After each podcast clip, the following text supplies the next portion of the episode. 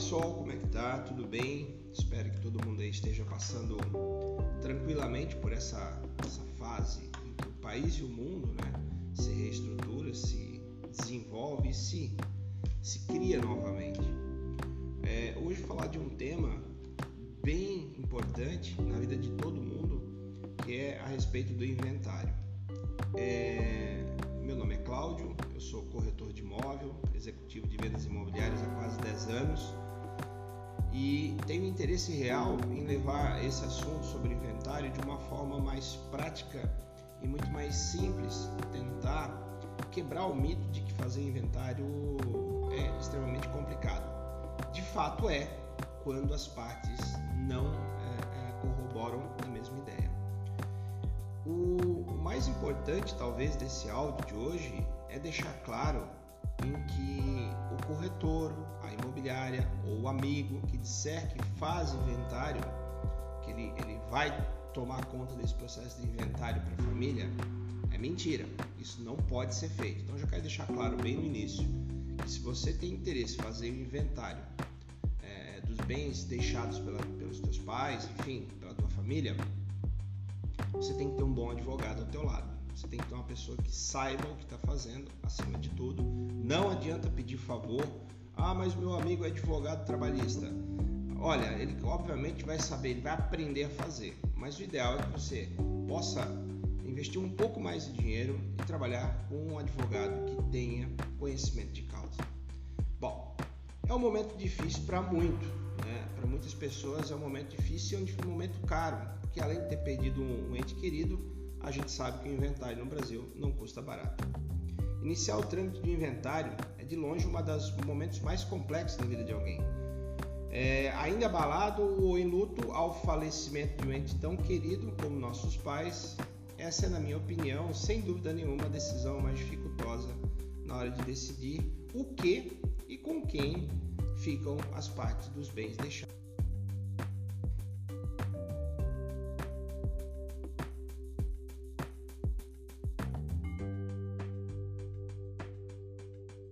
Verdade, o inventário nada mais é que regularizar os bens deixados.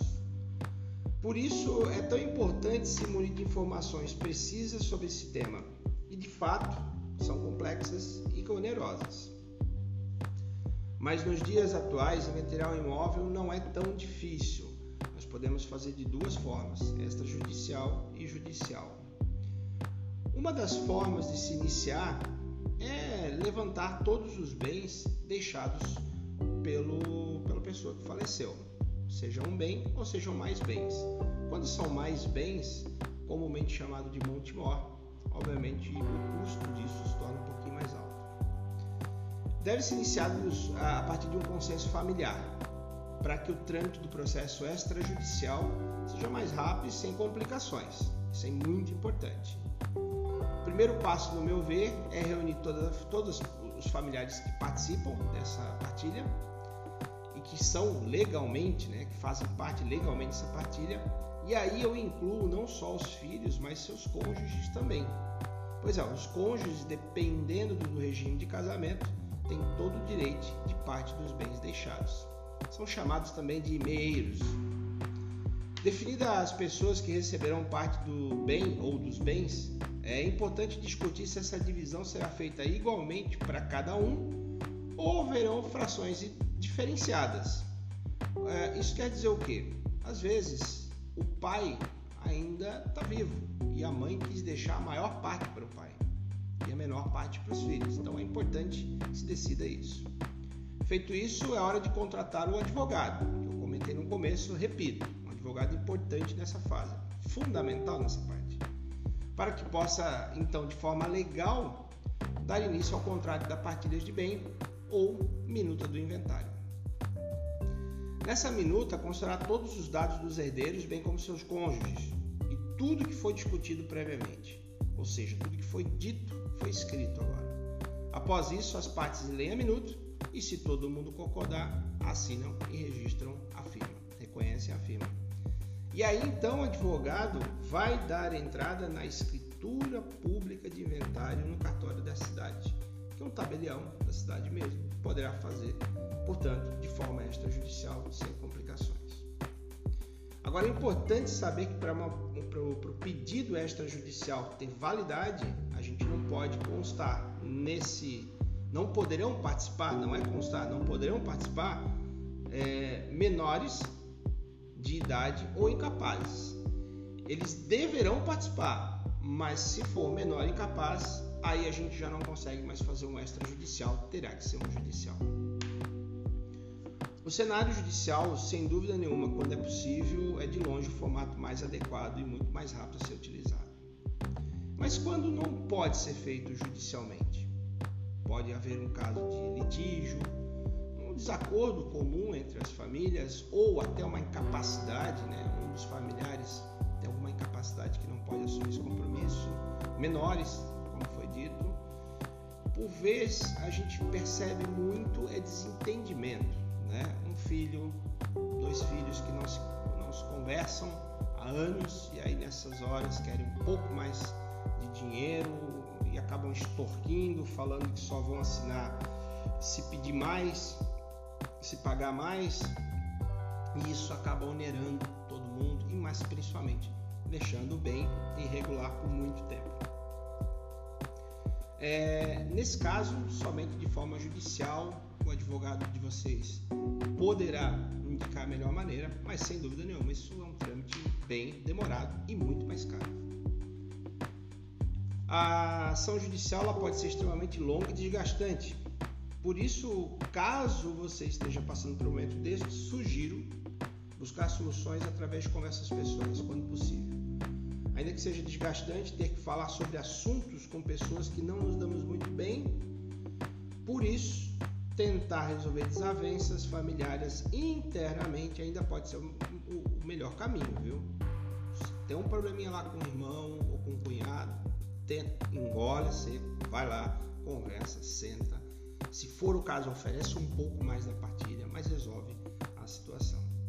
Agora, se não for, o jeito vai ser realmente uma, uma ação judicial.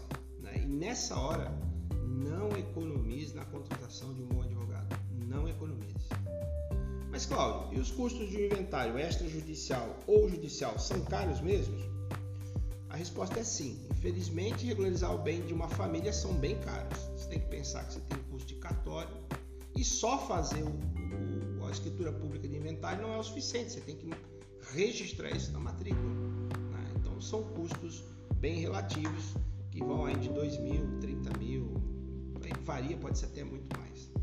Mas é, é, é, esses custos, eu gosto de lembrar que são divididos em todas as partes igualmente. Né? Então, talvez isso amenize um pouco os custos. É, e Cláudio, vale a pena passar esse trabalho todo de regularizar os bens?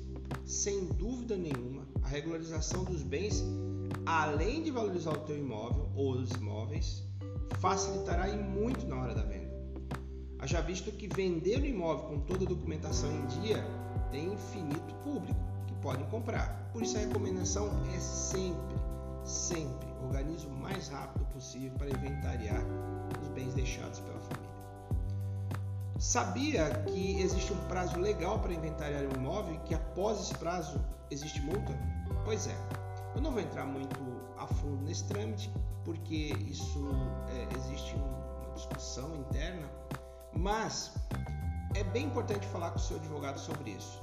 O prazo previsto é em torno de 60 dias. Por isso, se tiver nesse, nesse gap, nessa janela, eu sugiro que procure um advogado e tente fazer o inventário para que esse custo seja menor.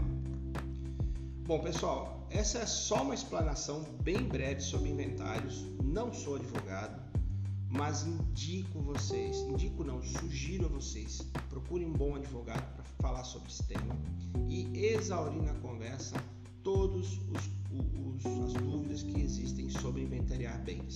Né?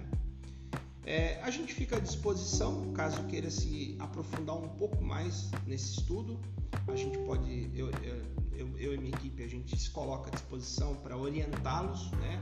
Não indicamos nenhum advogado, não é maldade, não é problema, mas não é uma situação muito agradável fazer isso, né? O tabelião também não pode indicar, é contra a lei isso, o ideal é que vocês, entre família, achem, achem um advogado e, e sob consenso elejam ele para dirigir aí todo o estado do, do inventário.